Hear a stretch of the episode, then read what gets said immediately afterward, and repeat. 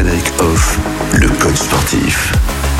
Comment mieux dormir? Eh bien, Frédéric, avec vous, on va se poser cette question tout au long de cette semaine. Justement, pour aujourd'hui, il me semble que vous allez nous dire qu'il est important d'éviter les stimulations avant de se coucher.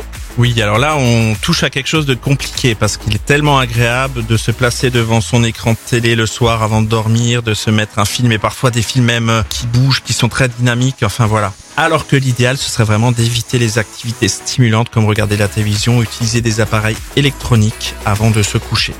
Tout simplement parce que vous avez le phénomène de la lumière bleue qui est émise par ces appareils et qui peut perturber la production de mélatonine, une hormone qui aide vraiment à endormir.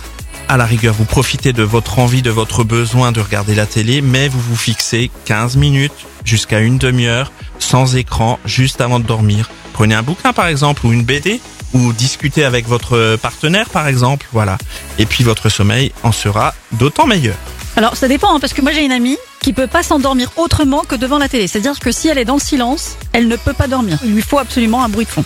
Elle est habituée, c'est tout. Mais comment est-ce qu'on fait pour se déshabituer quand c'est comme ça ah, Il faut forcer les choses et il faut être confronté à une autre expérience pour que le corps s'adapte. Parce que ça, c'est pas un comportement instinctif, voilà, de regarder la télé. en plus, euh, en plus, elle me dit qu'elle écoute euh, Enquête criminelle.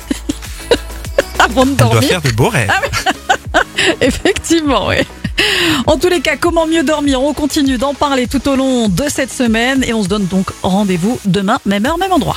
Retrouvez l'ensemble des conseils de DKL sur notre site internet et l'ensemble des plateformes de podcast.